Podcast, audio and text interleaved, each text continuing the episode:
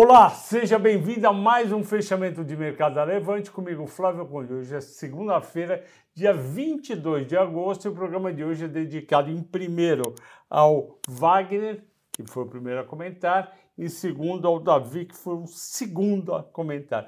Bovespa ficou negativo o dia inteiro, fechou com 0,89 de queda a 110,501. Bem melhor que os Estados Unidos. Os Estados Unidos caiu 2,5 Nasdaq e 1,9 Dow Jones. Por que, que os Estados Unidos caiu tanto? Que eu falei na sexta-feira e hoje foi de novo. A ata do Fed da quarta-feira à tarde mostrou que os diretores estão mais incisivos, mais firmes para aumentar os juros e levar a inflação de lá, que está em torno de 9%, 8,5%, para 2% no final de 2023. Para isso acontecer, eles precisam realmente aumentar os juros, não adianta ir até, até 3,5%, 4%, eles vão ter que ir até 5% ou mais.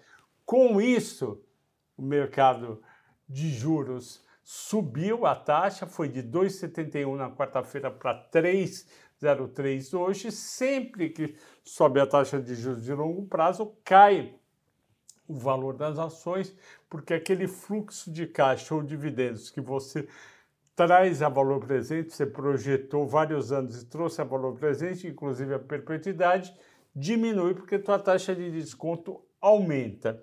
E esse foi o motivo. Aqui não caiu muito porque a Petrobras tinha caído enormemente na sexta-feira, 5% a PN4 ON, só porque o Conselho de Administração da companhia o governo votou em duas pessoas, um advogado-geral da União e um assessor, acho que secretário executivo do Ministério, do chefe do Ministério da Casa Civil, e esses dois não tinham sido aprovados pelo Comitê de Elegibilidade e pelo Conselho de Administração antigo da companhia, conforme a nova lei das estatais exige. Aí o mercado não gostou, vendeu bastante. Eu achei, achei exagerado, avisei.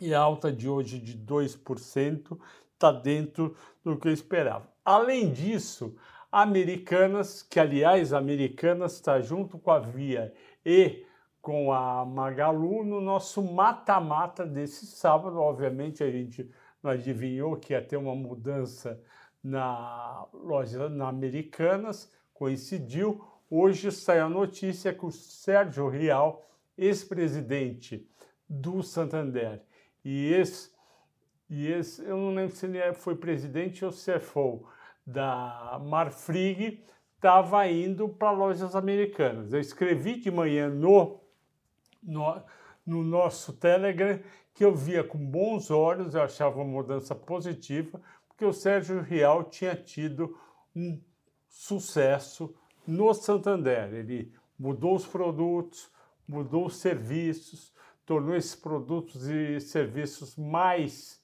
atraentes para pessoa física, principalmente fez várias campanhas na TV mostrando uma postura diferente, usando atores mais jovens e conhecidos, usando humoristas, usando influ influencers, e isso daí fez com que o resultado do banco também por causa disso melhorasse. Eu sei e o mercado sabe que o business de americanas, vender em loja física e vender pela internet, não é tão fácil quanto o business de bancos. O ban banco você tem um oligopólio aí com meia dúzia de bancos, onde não há uma grande competição, tirando o, os novos bancos digitais que não cobram nada para você abrir a conta. Tirando isso, é um oligopólio e os preços não ficam caindo toda hora. Já o mercado de varejo online e loja física é um mercado muito, é, muito competitivo. A gente não tem só Magalu e Via, a gente tem a Shopee vindo da China, a gente tem a Amazon, as duas têm tem na média serviços melhores do que as três, porém como está no meu vídeo de mata-mata, as ações da tanto da Americanas como da Via e como da Magalu tem um potencial de valorização aí de mais de 100% passado esse estresse de mercado. Então, hoje subir 22% parece muito, e eu acho que é muito, porque, porque o Sérgio Real não vai no curtíssimo prazo acrescentar 22% de valor de mercado para a companhia. Porém, as ações estavam bem baratas e o pessoal foi lá e se posicionou. Amanhã tem chance de cair 5, 6%? Tem. Isso já aconteceu várias vezes. Mas a entrada dele é positiva e vai trazer provavelmente nos próximos 6 a 18 meses uma postura diferente e mais agressiva das americanas. Passando isso, o dólar estável a 5,17, mas tem espaço para subir. Por que, que eu digo que o dólar tem espaço de subir? Primeiro, o juros subiu nos Estados Unidos e o, e o dólar americano está subindo contra as moedas fortes. Segundo lugar, a nossa moeda não está subindo porque entrou até dia, dia 16 de agosto, que é o último dado que eu tenho, entraram 12 bilhões de reais na Bolsa Brasileira. Esses 12 bilhões de reais, se você colocar por 12 dias úteis, vai dar aí um bilhão por dia. Isso daí faz diferença no mercado de câmbio. A hora que os estrangeiros, e são esses dias de bolsa menos meio, 0,90, começarem a não comprar e até vender, esse, esse dólar pode mudar de patamar e tem chance de ir até 5,30. As mais negociadas, Petro 4,32 de 41, 2,14 de alta, Vale 3, 65,98, menos 1,46, seguiu exatamente o minério, Americanas mais 22,48, 15,96, Banco do Brasil 41,47 mais 1. Isso foram as mais negociadas. As maiores altas ainda teve positivo com 2,2, Cielo 2, Hipermarcas 1,60. Maiores baixas, Pets menos 7, não vou comentar, vocês achar, já sabem a minha visão favorável de Pets.